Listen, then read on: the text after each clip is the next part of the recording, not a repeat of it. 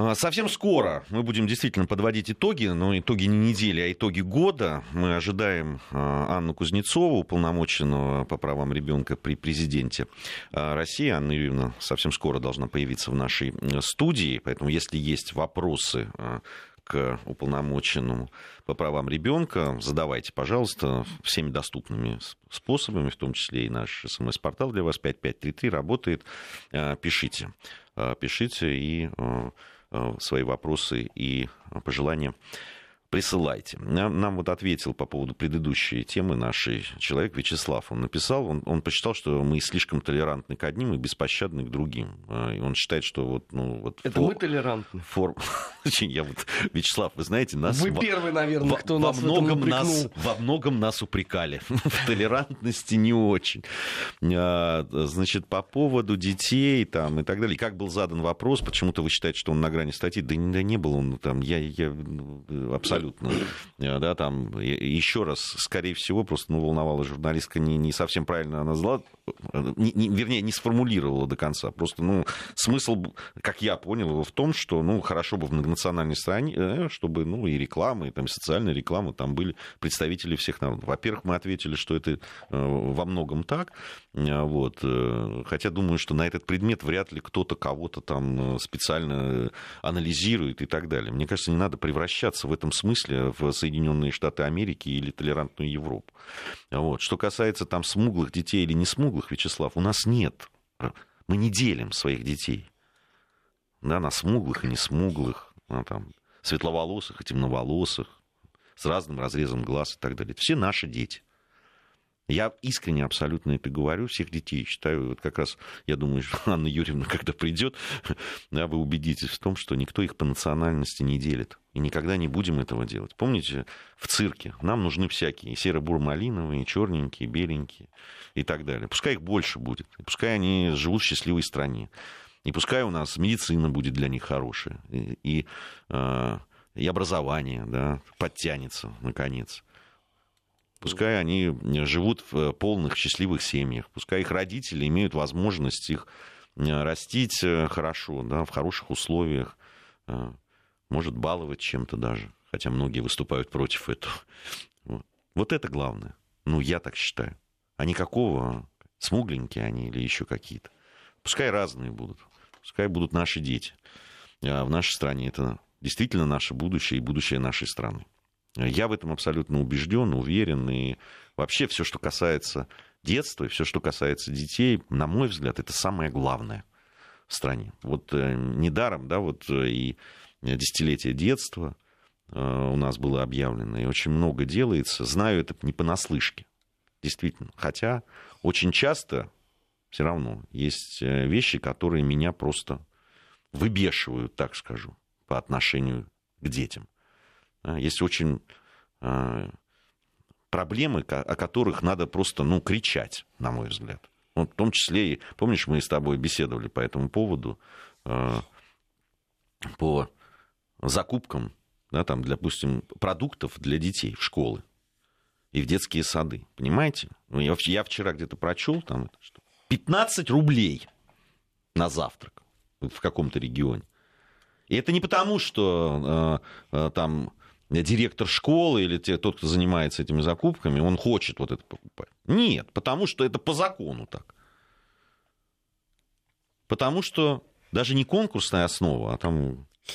Да, там это госзакупки, видимо, да, да через ну, сайт. Да, по закупке. А ты знаешь, что, допустим, если у тебя стоит там завтрак на, на, э, в этом году 25 рублей да, на, на одного человека, на одного ребенка, то ты в следующем году не можешь найти э, подрядчика э, э, на большую сумму. Ты не можешь.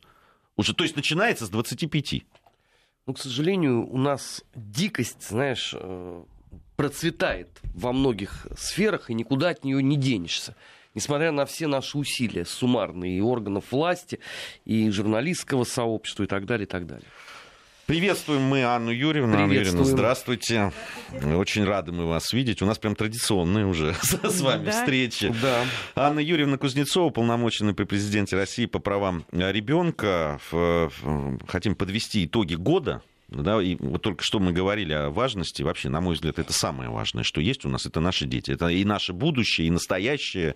Да, согласна. И, и, и, и все, что связано с детьми. Это и мы в прошлом. И мы в прошлом, это правда. Кто же не был ребенком?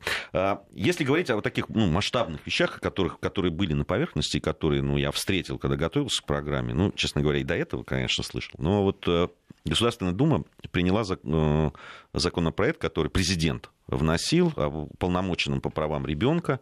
И там два еще сопутствующих законопроекта были, которые с ним связаны, там поправки в налоговый кодекс, э, законодательные акты и так далее.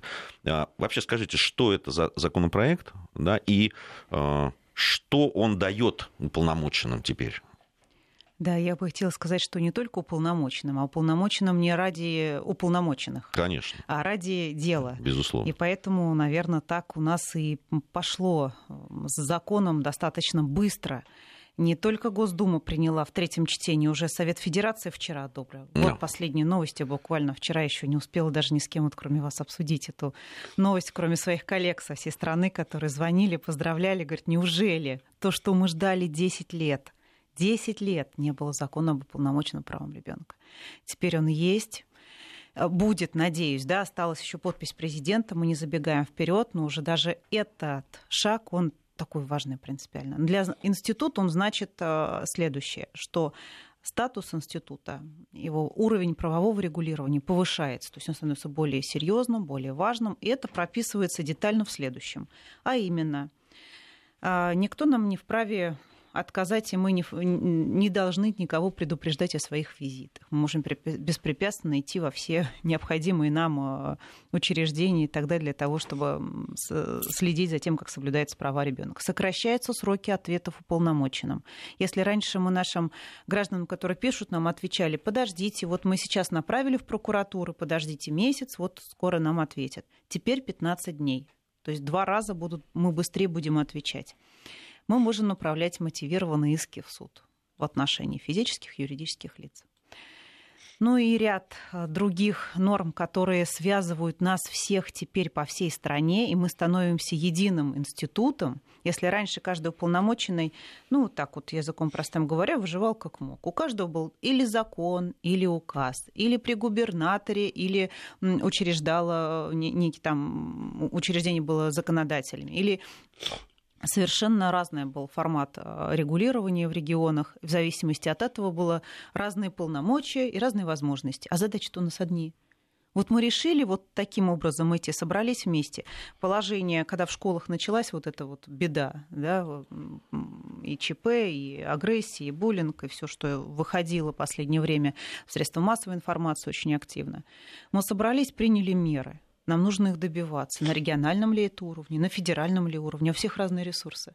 У кого-то в штате вообще один человек, а у кого-то просто один уполномоченный и все, и даже ни одного помощника нет. А где-то 50 человек, где-то 20 в аппарате уполномоченного. Вот теперь вот эту чехарду, вот эту вот пестроту, я думаю, нам удастся ликвидировать благодаря вот этому законопроекту, который, надеюсь, уже в скором времени очень, мы, мы очень его ждем, очень. Но судя по, по отношению президента вообще к детской проблематике, я думаю, что действительно ждать, ждать вам недолго. Да, я, на, на самом деле, конечно, первая благодарность это президенту, что именно он внес, и именно с этим связана особая такая вот, ну, легкость в прохождении, э, ну, отзывы, да, замечательные отзывы после первого внесения, ничего практически не поменяли, вот какой он был закон, такой вот он прошел все стадии рассмотрения. Да, это очень важно. Вот вы сказали по поводу аппарата уполномоченного. Это э, людей, которые помогают уполномоченным по правам детей, как раз работать и делать свою работу. Ну, это действительно же, наша, да, да. это же очень важная вещь, потому что э, детские проблемы есть во всех регионах, и они не маленькие. И вы обратите внимание, э, да, это я уже нашим слушателям говорю, как мы за последнее время часто стали говорить, когда возникает проблема с детьми, там говорится не первое, кого зовут, э, на кого, значит, начинают сразу, да, там и журналисты бегут кому? К уполномоченным по правам детей. Раньше этого не было, а сейчас это есть. Да. А это говорит, значит, что это люди именно на острие стоят. Ну, полномоченные еще, знаете, почему удобные очень спикеры по этой теме, и у них позиция есть, потому что мы не, у нас нет ведомственных интересов никаких, у нас нет статистики, которые нам нужно бы защищать, отстаивать и так далее, и которой мы хотим фигурировать. У нас нет ведомственных интересов, кроме детских настоящих, которые есть. И еще почему удобно? Потому что по двум, наверное, причинам. Первое, то, что концентрация детских проблем на, вот в наших руках, она просто зашкаливает. Мы знаем все детские проблемы, которые связаны с Министерством ли труда, социальной защиты, связаны с Министерством просвещения, связаны с Министерством здравоохранения, любые вопросы, которые связаны с, деть, с детьми, есть, возникают в ведомствах, они все стекаются в той или иной степени нас. Поэтому можем говорить как с э, проблематикой, связанной с здравоохранением, совершенствованием в этой сфере, как с проблематикой, связанной с Министерством труда и социальной защиты, просвещения, ну и так далее. Я, я правильно понимаю, что во многих случаях э, и вы, как уполномоченные при президенте России и уполномоченные в регионах, очень часто являетесь связующим звеном между различными э, ведомствами. А, то есть есть э, для того, чтобы решить какую-то проблему, как раз вам приходится, да, там, то в одно министерство, то в другое ведомство, и всех да, сводить. Да, вот это, конечно, такая, с одной стороны, тяжелая достаточно процедура. У нас же нет никакого ведомства, которое отвечает именно исполнительной власти, отвечающей за детей. Институт уполномоченных не исполнительная власть. Да, это некий экспертно-надзорный такой вот орган а исполнительного органа нет. Поэтому э, Министерство просвещения учит, Минздрав лечит, э, социальная защита оказывает услугу. А кто же в целом ребенком-то занимается? Так, может быть, стоит сделать тогда его органом исполнительной власти, чтобы паровоз быстрее поехал? Ну, вы знаете, здесь э, я думаю, что речь не о том, нужно ли дальше нам плодить ведомства различного формата, а нужно совершенствовать то, что есть. Вот это, мне кажется, принципиально важно. И новый уровень развития, каждый раз, когда мы говорим о каких-то инновационных проектах сегодня, да, мы специально даже такой сделали проект, назвали его «Вектор детства», и собираем туда инновационные проекты. Это не значит, что они помогли там многим детям, это прекрасно. Мы ищем именно инновацию в социальной сфере. Они все инфраструктурные, они все связывают многие ведомства. Например, режим одного окна. Мы говорим, что должны на один телефон подключиться все ведомства, которые могут оказать помощь маме с ребенком, чтобы она не мучилась, не думала и не гадала, в какой кризисный центр ей позвонить, в какой департамент, отдел департамента или специалист отдела департамента ей в данный момент нужен. Но она просто этого знать не может. У нас социальная инфраструктура ветвится, она стоит на улице с ребенком, не знает, куда идти. Вот она звонит по одному единственному телефону, который есть в этом регионе. Ей говорят, а теперь вот сюда, сейчас за вами машина подъедет, вот мы вам сейчас кризисный центр, потом юристы подключатся из другого реабилитационного центра, помогут вам, потом, значит, психологи будут сопровождать, потом социальная защита придет, посмотрит, все ли у вас хорошо.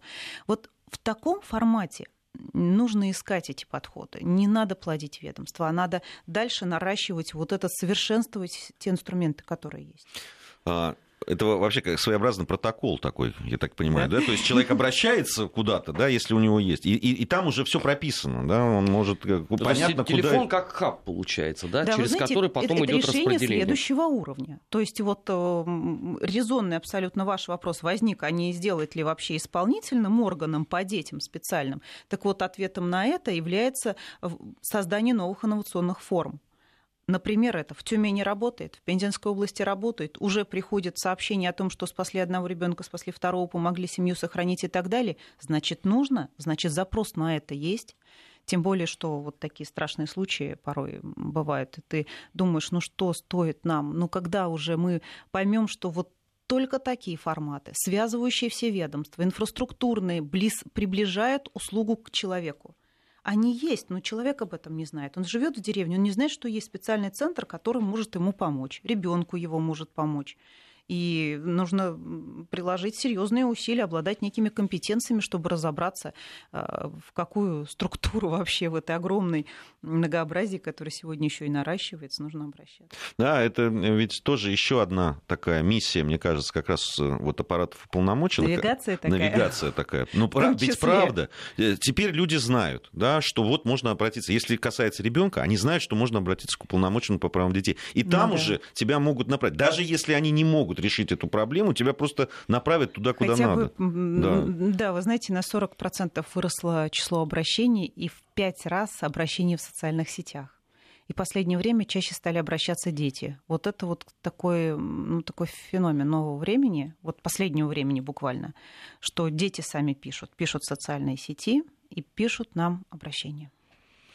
Да, и, но мне кажется, все-таки действительно, вот исполнительный, когда, как только он станет исполнительным органом, он перестанет вот этот, у него быть вот этот ну, такой флер, что ли, да, вот такой человека независимого. Ну, это независимый конечно, институт, ни вот. от кого. Поэтому, это, конечно же, мы кажется, еще его... раз посмотрим, когда говорят нам ведомство, вы знаете, сколько раз мы сократили э, количество детей-сирот. Мы говорим, подождите, мы сейчас посмотрим вторую страничку статистики, где у вас возвраты в, семь, в детские дома, где у вас количество сопровождения приемной семьи описано, есть оно или нет, да, насколько совершенно программа прием, э, сопровождения приемной семьи и так далее. А, я посмотрел основные направления, которые у, у полномоченных по правам ребенка. Там на первом месте безопасность детей стоит. Ну, на самом деле, я когда посмотрел, их трудно расставить по ранжиру. Там безопасность, есть воспитание, да, да, да, есть да, здоровье и так далее. Вот их, наверное, здесь скорее не сверху вниз, а прям в ряд так можно просто поставить и э, так далее. Если вот Э, смотреть за этот год, да, что сделано вот по этим направлениям, что основное вы бы выделили, вот о чем хотелось бы как раз сказать, или, или чего-то, что-то можно, что хотелось бы, но пока не получилось? Вы знаете, я, мы много говорили, да, на самом деле, о безопасности, и как год начался, как говорится, так его и проведешь. Вот как он начался с ЧП, там, в Перми, когда мы, я сама туда выезжала, в Курган выезжала, там девочки стреляли. Пермь потом, когда по другим, с другой цели была в Бурятии, тоже в школу заходила, где тоже было ЧП. Ну и несколько случаев э, постоянно находились вот в, значит, в зоне нашего внимания не было такого времени, чтобы какой-то случай мы не отслеживали или там на стадии вмешательства, или на стадии разрешения конфликта школьного и так далее. Вот даже сейчас мы постоянно наблюдаем, а все-таки совет детский в школе московской учредили или нет. Эти дети приходили ко мне э, в общественную палату и очень удивили охрану. Говорят, вы куда все? Говорят, вот мы в Кузнецовой мы не можем никак э, контакты найти с нашей администрацией. Знакомились с директором у меня в кабинете. На самом деле, вот так получилось. И бывает и так. Два года они пытались решить какие-то вопросы, но не вышло. Вот, наверное, эта тема чаще всего всплывала, и о ней много, больше всего сказано но не сказано в следующей степени, следующий такой, знаете, оттенок, который тоже в безопасности детства я считаю принципиально важным. Мы, э, если по этой теме говорить о безопасности школ, мы целую дорожную карту представили, это спектр мер, на самом деле. После мониторинга законодательства, после выезда во все регионы, после анализа тех мер, которые там в регионах приняты после этих ЧП, мы представили эти меры правительству. А сами провели акцию под названием «Безопасность детства», чтобы не ждать, когда там уже наши меры примутся, не примутся, станут ли новыми законопроектами, изменятся нормативные документы, так как мы просим и предлагаем сделать. А, и важным такой частью этой акции, эффектом, который от нее был, я на самом деле сама не знала, что она захватит столько людей и превратилась вообще под конец лета в какое-то такое движение, народное движение, 42 тысячи э, нарушений было выявлено, тысячи объектов было, мы посетили. Это родители, это совет отцов, это молодые ребята, которые еще не родители, это молодежь КНФ, это наши уполномоченные создали во всех регионах группы, в которые вошли ведомства. И мы выезжали, смотрели э, те места безопасности детей. Но кроме тех нарушений, которые выявлены, исправленных нарушений уже сейчас, знаете, интересный такой эффект. Я вот смотрела, когда результаты нашей акции, встречалась с людьми, сама выезжала на те места, которые были исправлены, там детские площадки отремонтированы, что-то сделано. Другое что-то наступает. Вот вот сама эта культура безопасности детей. Вдруг люди начинали, глядя, что в соседнем дворе что-то происходит, они вдруг как-то сами просыпались, думают, а что у нас-то вообще, мы, мы хуже, у нас же дети тоже мои дети, вот бегают по этому там, убитому двору, ну надо что-то делать. И вот здесь, наверное, правильно, что мы можем ждать бесконечно каких-то э, суперсовершенных федеральных мер, но пока у нас вот в сознании вот это все не включится, вот эта культура безопасности детей, забота о них, вот эта тревога, э, вот этот тонус постоянный, если вот мы его не будем сохранять, то, конечно, у нас дети будут продолжать падать из окошек. Какой федеральный закон это остановит? Да, нужны технические новые решения, безусловно и я об этом тоже буду говорить. но и иные форматы. Ну, кто поймает, если родителям все равно? 700 детей у нас с мая месяца до августа, ну, это приблизительные такие цифры, выпало из окошек. То есть дети не пойдут в школы. Как? Они совсем маленькие, да? Ну, ну как так получается? 700, да, больше 700 наши цифры показывают. Поэтому чтобы вот этого всего избежать, надо нам все вместе, наверное, прям засучив рукава, не ждать чего-то, каких-то новых э, панацей в законодательном выражении, а самостоятельно прямо идти, что там у нас в дворе не так.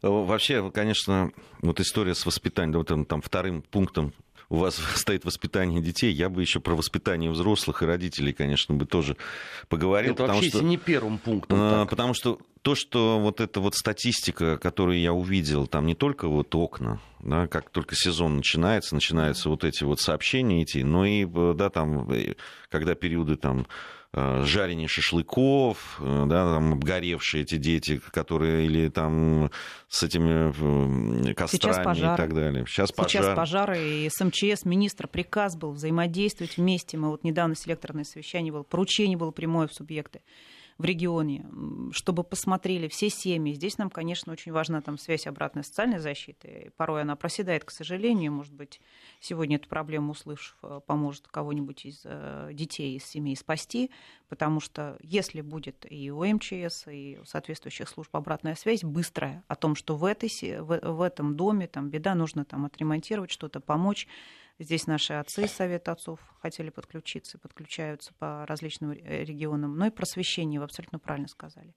Меня вот тоже, я, знаете, сама спохватилась. Мне ребенок подходит, и я его спрашиваю, Тимош, ты дым увидишь, что будешь делать? Он говорит, я спрячусь. И вы знаете, мне прям вот пот холодный прошиб. Говорит, Тимоша, ни в коем случае нельзя прятаться от дыма, надо бежать от дыма. Я понимаю, что мы все немножко не дорабатываем, и я в том числе. Ой, мне кажется, практически все родители могут вспомнить вот э, подобные истории, и, и это правда, это Э, то, о чем надо заботиться, то, что нужно делать обязательно. Э, я напомню, что у нас э, в гостях сегодня Анна Юрьевна Кузнецова, уполномоченная при президенте России по правам ребенка. Есть у нас вопросы, наверное, сразу после новостей мы зададим их обязательно. И Анна Юрьевна ответит. Сейчас новости, совсем скоро вернемся. Недельный отчет. Подводим итоги. Анализируем главные события. 17.34 в Москве. Продолжаем нашу программу. Напомню, что сегодня в гостях у нас Анна Кузнецова, уполномоченная при президенте России по правам э, ребенка. Э, буквально давайте попробуем несколько, на несколько вопросов ответим, а потом продолжим. Нашего портала, да? Да. Э, спрашивают не вот вопрос поддержки многодетных семей. Э, о многодетных семьях это тоже одно из направлений э, таких угу. да, главных э, работы с ну, конечно. уполномоченного. Здесь говорят о том, что хотелось бы вернуть на федеральный уровень обратно вопросы, потому что в регионах это, ну, во всяком случае, про который Владимир пишет, вот, про Краснодарский край, там вот как-то угу. все не очень хорошо. Значит, сейчас эта тема тоже не сходит э, с уст, на самом деле, вот и наших коллег. Э, что сейчас сделано? Законопроект о многодетных семьях разработан уже. И он уже, ну, в таком я его виде видел, достаточно завершенном ну, зада... дальше теперь должен он идти, и, конечно, мы всячески поддерживаем, чтобы были унифицированы все формы поддержки многодетной семьи, может быть, добавлены новые, чтобы был единый, единого образца вот этот документ, который все-таки тут шизофрению, простите, с этими бумажками устранит, чтобы папа и мама могли в равной степени пользоваться этими льготами, а то если мама на... Э, ездит льготный проезд, имеет право, то папа уже сидит дома ну или должен оплатить. То есть, понимаете, вот это вот немножко как бы странная такая ситуация, но, я, э, но этот закон это все устраняет. То есть он существующие все эм, меры поддержки многодетной семьи он э, утверждает. Э, и все-таки к нему, вот к формам поддержки семьи и вообще семей, обязательно должны идти меры такого ну, это уроки семейного счастья, которые нам удалось э, внести наконец-то в план десятилетия детства. На 2019 год стоят э, мероприятия, связанные с традиционными семейными ценностями, обучением традиционным семейным ценностям в школах. Я считаю, что это важно. Одни экономические меры без э, мер такого ценностного какого-то содержания, ну, важно, чтобы они были вместе, вот так скажу. Вот второй вопрос как раз из этой угу. серии. Э, говорят о том, что э, все-таки очень часто сейчас на каналах, особенно которые ориентированы на молодежь, ну, они прямо, прямо скажем, идут в разрез вот с тем, что вы сейчас сказали.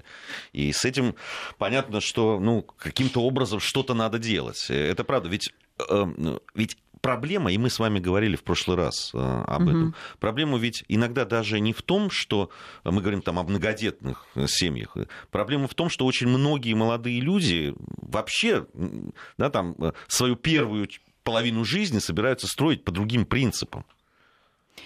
Ну как по другим? Вот я вам соцопрос приведу. 68% молодых людей своей целью, жизненной целью видят счастье в семье. Угу. 68. Но мы говорим, что у нас, слушайте, практически больше половины разводов. Да? То есть цель-то видят, а нет умения ее достигнуть. И, конечно, там есть некие но, новые реалии. Да, там новые Или они закладывают туда просто совершенно другое, не то, как это было принято раньше, семья, а, а вот их новое представление о том, как это должно быть. Условно, там дом в ипотеку, два раза в году на курорт, а все остальное это уже вне семьи. Это уже не семья. Или вне семьи, или не семья, да? Ну, слушайте, я, конечно, здесь можно рассуждать э, долго, но я вам что хочу сказать за этот год я очень много участвовала в молодежных форумах. Казалось бы, где я, где, где дети, где молодежь. Молодежь там это профессиональные какие-то цели, самореализация и так далее. Но так получилось, что пришлось мне участвовать. И на самом деле очень нравятся эти встречи такие, неформальные, без галстука. Можно обо многом поговорить, о многом. Что я заметила? Я заметила, что на этих площадках э, э, нет, не практически нет, а вообще нет темы семьи на молодежных площадках, то есть у будущих родителей или у тех, кого вот-вот уже там созданы семьи и в ближайшее время родятся малыши, нет темы семьи. Это Но, очень... То есть это некий абсурд. Я, я к этому пришла только вот ко второму году хождения по этим форумам. То есть, понимаешь, что чего-то не хватает. Я себя чувствую немножко странно потому что я начинаю говорить о семье, мы начинаем говорить о детях, сыпятся вопросы, сложно уйти уже из аудитории. Я утащ... ношу порой вот из некоторых из них пачками уносила вопросы, потому что интересно, это важно, это наша жизнь. И без этого никуда. Они должны получить ответы на свои вопросы конечно, нужны площадки для того, чтобы молодые люди могли задавать вопросы о семье. У нас есть отдельно молодые семьи, есть молодые профессионалы, есть э, профессионалы еще моложе. Сегодня создаются программы профориентации. А ответа на вопрос, что делать и как создать семью и быть в нем счастливым, как ее сохранить, сберечь, это тоже сегодня непросто, да? Вот этого нет. Они должны получать ответ. Я с вами вопросы. абсолютно согласен. Здесь, э, когда мы вот собираются эти молодежные форумы и говорят там теория успеха, да, там и так, да, и да, вот да. все про успех, а как-то вроде как это не, разве не составляющая успеха? Иногда гораздо важнее, чем, чем э, там, профессиональная какая-то там. Хотя это тоже важно. Это все вместе, безусловно. Но прежде всего это семья и дети. И, и многие поймут потом, э, и, и об этом надо говорить обязательно. Вы знаете, очень любопытная вещь. Э, мне один из уполномоченных рассказывал, что на встречах с, со старшеклассниками самая востребованная тема, знаете, какая? Не, не, не вовсе там не, не какие-то права там, или что-то детские, там, что можно было угу. предположить, да, а отношения с родителями. Да. То есть, когда ты с ними говоришь о том, что а как все-таки выстроить можно отношения, они, а, они, оказывается, за всей вот этой подростковой брутальностью своей прячут вот это, да, незащищенность. Это, потому что сложность иногда... выстраивания Сложность выстраивания отношений, особенно когда они вступают в этот период, и они сами понимают, что что-то не складывается, и родители и не они могут чувствуют найти... в некоторой части разрыв вот этих поколений. Да? Наши дети рождены в цифровую эпоху, они уже разбираются в этом так, что родители спрашивают у них, слушай, а, а как? А как вот здесь мне туда включить и переключить, и скачать это приложение и установить? Они уже все знают порой во многих вещах не разбираются, но уж в этом-то точно. И видя, что это цифровая эпоха, они здесь ориентируются лучше, но в жизни-то в жизненных отношениях, в человеческих отношениях вот этих компетенций их не хватает. Потому что, уйдя в виртуальное общение, э, в реальном общении, конечно, здесь есть этот вакуум. И мы эти случаи, о которых мы с вами вначале говорили, в школах все, что происходит, да, да. в том числе следствие этого. Компетенций, нормальных человеческих отношений не хватает у наших детей. Как разобраться в конфликте, как в самом себе разобраться. Почему вот эти деструктивные, там, не знаю, группы, какие-то, ну, любые вот эти структуры информации деструктивные находят свое поле для и прирастает вот в наших детях, прорастает. Да потому что э, они не знают, куда идти, а там им говорят четкую инструкцию. Вот так, вот так, вот так, хорошо, и пойдем, а ты будешь с нами, вот наши ценности. Поэтому надо здесь, может быть, не столько о запретах говорить, сколько говорить о том, что мы должны эти ценности создать им сами вот эти положительные, созидательные группы, сказать, пойдем, вот тут наши с тобой ценности, вот здесь. И есть такие короткие меры, какие-то сейчас вот проводятся различные. Пусть они точные, пусть они, знаете, может, немножко наивно как-то звучат. Тут классы добра, которые придумали тоже на молодежном форуме. Кстати, молодые люди стали, говорят, давайте вот такие классы делать доброты. Вот, мы будем там рассказывать о помощи друг другу, там, думать, чем мы друг другу поможем. И на этих площадках очень интересное явление произошло. Недавно съезд уполномоченных был по правам ребенка. Мы собирались, э, коллеги со всей страны, и перед нами выступали руководители учреждений, здесь классы доброты ввели. Один из выступающих так отложил свой, свой доклад после выступления, так вздохнул, говорит, вы знаете, вот я, когда только все началось, совсем не понимал, зачем это надо вообще, что это за новая какая-то непонятная история. Но когда мы это начали, мы нашли вдруг на этой площадке возможность разговаривать друг с другом. Мы поняли, что детям не нравится цвет столовой, стен. Мы их перекрасили. Мы поняли, что малышам там, они, оказывается, мягкую мебель просили там на, на этаже надо. И оказывается, вот эта история, расположив людей друг к другу, именно людей, не каждого на своей должности. Это учитель, ты роль ученика исполняешь, ты исполняешь роль учителя, и разрыв между ними порой большой. А вот сесть рядом и вот так поговорить, знаете, это, наверное, важно. Это важно. Вообще детей надо спрашивать. Мне в этом смысле понравилась инициатива, которая в э, Московской области была. Они там через, э, социальные, через социальные сети и так далее задали вопрос детям, а где они, собственно, хотят, чего они хотят, там, где они хотят, чтобы построили детскую площадку или, может быть, э, там какой-то спортивный клуб. Спрашивали, обычно же взрослые это решают, ну, конечно. хотя делают это для детей. А тут вот прямо обратились, собственно, к подросткам, к детям, и там десятки тысяч человек, я знаю, там приняло участие вот в этом опросе, и они э, там, э, и насколько совпало? Э, ну, это, это, это, это, теперь, это теперь предмет для изучения, как ты понимаешь, что надо посмотреть. Я думаю, что в каких-то вещах, может, и совпало, в каких-то нет. Вы сказали про съезд уполномоченных. Я знаете, на что обратил внимание? Что на съезде уполномоченных побывали практически все профильные министры, которые отвечали на вопросы э, уполномоченных из не разных... Отвечали, знаете. или, не, или не отвечали, или пытались отвечать, так скажем. Ну, или ответили не совсем ответом. Да, да, вопросы были такие острые, резкие. Вот это, мне кажется, это как раз отличает уполномоченных. Вот и их от, от то, с чего мы начинали говорить, их некая отстраненность все-таки от исполнительной власти. В неведомственность. Они, вот этого, да. да. И, и, и, но то, что они пришли уже теперь знают, что их будут пытать и задавать эти вопросы, мне кажется, ну, это конечно, уже достижение. Нас, там пытать мы никого не хотели, у нас были те вопросы, которые накопились, и а, мы провели исследование по всем нашим коллегам, все вышли. Первое, тема воспитания в школах. Она вышла на первые ряды у всех практически при мониторинге обращений граждан. Естественно, мы об этом спросим. Ну, ну как? Если раньше мы э, чаще задавали вопросы о системе здравоохранения, последнее время эти вопросы. Не только потому, что здесь стало хуже, и чтобы не было тенденциозности заявлений, да, мы были более мудры в толковании эти, этой динамики. Внимание больше стало к этой теме и внимание, и больше спроса стало именно с этой, с этой, с этой компоненты, вот воспитательной компоненты в школах. Хотя здесь ни в коем случае нельзя передергивать и перекладывать друг другу там с семьи на школу, школы на семью. Вот эту ответственность за воспитание, это некая такая вот гармоничная комбинация, должна быть в идеале, конечно же, да, но надо найти ее, надо найти компетенции, конечно, наращивать в связи с новыми вызовами времени. К сожалению, время наше подошло к концу. Вам, я знаю, там, по очень важному делу надо э, уходить. У нас очень много вопросов. И про матерей-одиночек. И, да, так, там, давайте и... мы их как-то ответим. А, каким образом это а, можно сделать? Вы придете к нам еще раз.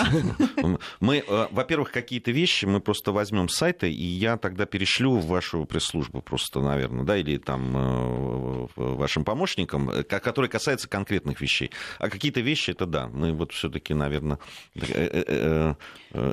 которые касаются глобальных, все-таки мы надеемся вас увидеть еще и об этом да, поговорить. Да, я с удовольствием Потому что приду. ну, мы вряд ли сейчас сможем быстро ответить на там, вопрос, будет ли унифицирована поддержка матерей-одиночек. Вы сказали о том, что много разводов, и действительно очень много... И очень много отдано на откуп регионов. Именно регионы решают, каким формат поддержки оказывать, со... исходя из собственных возможностей. возможностей. Но я здесь скажу, может быть, отвечу на многие из ваших вопросов. Угу. Что мы в следующем году будем готовить и исследовать качество детства в регионах независимо от того, там, какой регион, где он, как он и какой ребенок. Качество детства в регионах – это встречные смежные показатели, встречные и смежные, чтобы они проверяли друг друга. И вот тогда будет понятно, где живется детям лучше всего у нас в России. Спасибо вам большое. Анна Юрьевна Кузнецова, уполномоченный при президенте России по правам э, ребенка. Э, Армен Гаспарян, Гия Саралидзе по-прежнему остаются в студии. Э, Армену я сейчас предоставлю слово, провожу гостью да, и вернусь обратно.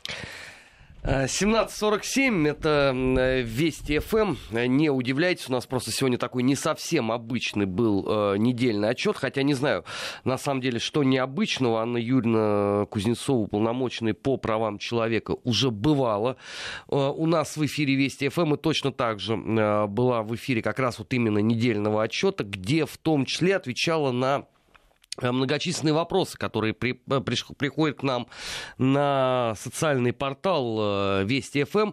Еще раз давайте мы повторим, что те ваши вопросы, которые пришли, они вовсе никуда не пропадут. Мы обязательно их соберем воедино и в ближайшее время передадим в аппарат уполномоченного по правам ребенка при президенте Российской Федерации Анне Юрьевне Кузнецовой. И кроме того, мы вот уже сейчас анонсировали, что Анну Юрьевну мы всегда будем ждать в нашем эфире. Надеюсь, что она совсем скоро, но это уже будет в 2019 году, еще раз появится у нас, опять же, в недельном отчете и дополнительно поотвечает еще на те вопросы, которые вы нам присылаете. Я, я сейчас буквально вот, да, с Анной Юрьевной договорился с, и с ее пресс-службой о том, что конкретные вопросы, которые вы прислали, вот здесь есть прямо конкретные, да, там с указанием, э, э, да, там мест и так далее. Еще раз, вот э, у нас есть тут обращение прям большое по, по поводу долгов ребенка. Вы знаете, вы не указали ничего, ни фамилии, ни какой это, какой это регион и так далее. Может, пришлете, потому что все вот поступившие в наш адрес вот эти вопросы я просто отслежу и отправлю пресс-службу. И обещали, Анна Юрьевна обещала, что обязательно этим займутся и все это рассмотрят. Поэтому, да, там, но для этого нужны какие-то исходящие данные данные. По-другому не сможем это сделать. У нас в следующем часе Алексей Мартынов. Алексей Мартынов. Программа да. «Бывший». Все Бывший. У нас много, конечно, сюжетов. Я не знаю, я-то планировал, честно говоря, поговорить, ну, итоги года же мы все время подводим, тем ну, более, а что... следующая неделя? Ну, у нас есть следующая неделя. Я думаю, что будет ли Алексей Мартынов, потому что там и переносы. Ну, да, он всегда мысленно всегда с нами. Мысленно-то понятно, но хотелось бы все-таки в его присутствии подвести итоги. Не, ну можем сейчас начать, то есть, ну, вернее, в следующем часе, потому что греха таит события этой недели, они, по сути дела, венчают успехи или, наоборот, неуспехи постсоветского пространства в этом отдельно взятом 2018 году. Потому что, понимаешь, ну, а, если мы возьмем условно там Молдову, а, Украину, а, Армению, то события вот этой недели это, по сути, тебе вот картина итогов года в миниатюре такой. На постсоветском пространстве э, это вообще такая общая тенденция. То же самое в Прибалтике, то же самое в Белоруссии, то же самое на Южном Кавказе. Поэтому ничто нам не помешает начать сегодня подводить итоги. Да, это правда. Это правда. Вообще, кто нам может помешать что-то сделать, Армен, в этом смысле? Из тех вот новостей, которые обсуждаются, да, там и в социальных сетях, и мне привлекло, там и у тебя сегодня были по этому поводу ты реагировал. На допинг? На допинг, да. Я, я просто... они, они возвращаются. Слушай, я только вчера вспомнил, что что-то давненько вообще этих негодяев не, не, не было нет, слышно. Они, ты знаешь, э, потихоньку там начинались эти такие... Э, ну, движ... может, мне просто не попадалось а ты, на а глаза. Ты, а ты обращаешь внимание, да, что э, там было затишье после чемпионата мира проведенного? Но чем ближе крупные соревнования, следующие... А да, следующие олимпийск... у нас что крупные? Ну, у нас Олимпийские игры. В следующем году. Нет, они, подожди, через, они не м... через, они в 20-м же, не да, в 19-м. Да, это в Токио. В Токио. Вот, это вот, и, ну, как, да, там цикл начинается, вот, и теперь я ожидаю, конечно, что потихоньку-потихоньку Не, ну тем более американское антидопинговое агентство уже сказал дисквалифицировать вообще всех. Всех, всех. Оста... Вообще оставить только американцев. И проводить Олимпийские игры э, исключительно... Э, с... А Алекса Овечкина они готовы тоже дисквалифицировать, чтобы НХЛ такие убытки понесла? Ну, то дело в том, что с учетом того, что он там творит, э, хитрик за хитриком. Нет, они зачем же? Он же играет за их команды, и их зрители на него смотрят. Зачем же его дисквалифицировать? А на Олимпиады он и так не ездит, потому что теперь НХЛовцы не ездят на Олимпиады, как ты знаешь.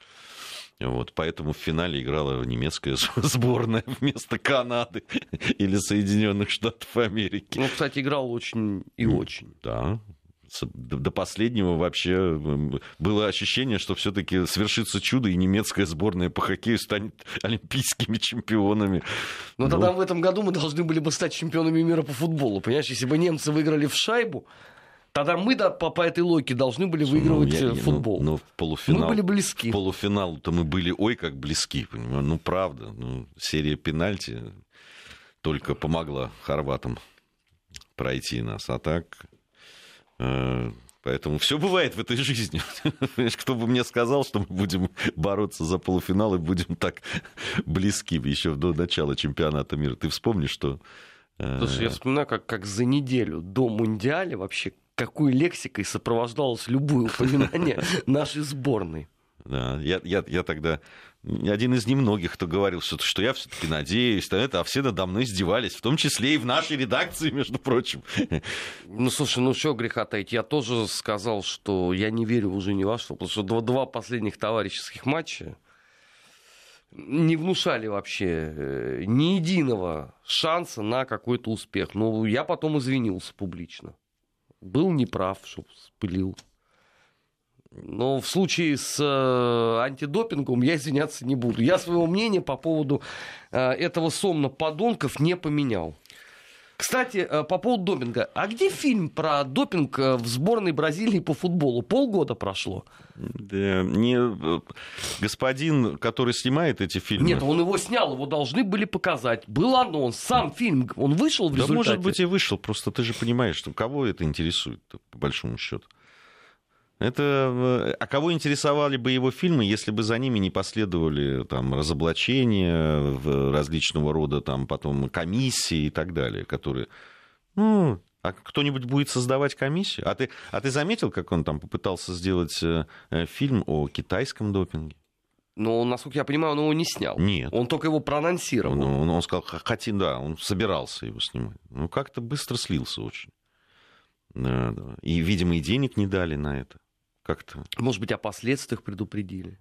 Мы же не знаем. И единственный, в итоге единственный допинг, который интересен всем и на который дают деньги господину Зиппельду, это российский. Я не говорю, что у нас нет этой проблемы. Об этом и президент, кстати, сказал, что во многом мы сами виноваты. У нас есть эта проблема. И ты, ты, ты вспомнишь, сколько мы говорили об этом, в том числе и о э, легкой атлетике и так далее. Вот это не надо путать. Да и о тяжелой атлетике. Не, ну, я, были проблемы с допингом, были. И, наверное, они до сих пор еще остаются. И, и, и э, страшнейшая. Кстати, она больше касается даже не столько там, э, атлетов, которые на самом высоком уровне, ну, там, потому что ну, реально проверяют так, что ну, трудно проскочить. А вот что у нас творится в молодежном там, в спорте, в ну, юношеском? Ну, даже про это вот лучше не думать, потому что пообщался я с молодыми, 20-22 а, года. Вот они занимаются тяжелой атлетикой не на уровне сборной России, они занимаются для себя. Слушай, они обдолбаны этой химией добровольно.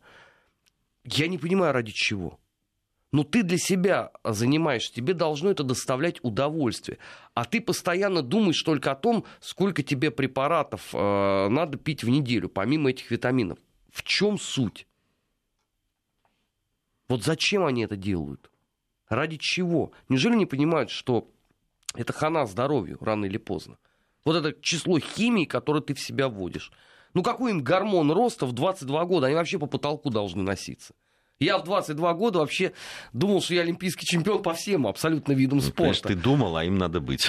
Так они, они сборной России, они для себя занимаются. Не, вот это ну, абсурд, это абсурд понимаешь? абсолютно. Если ну, бы это было бы ну, олимпийская сборная, я бы мог бы еще ну, понять. Ну, люди курят, выпивают, понимаешь? Тоже здоровье не прибавляет. Ну, что делать? Это потому что нервная работа.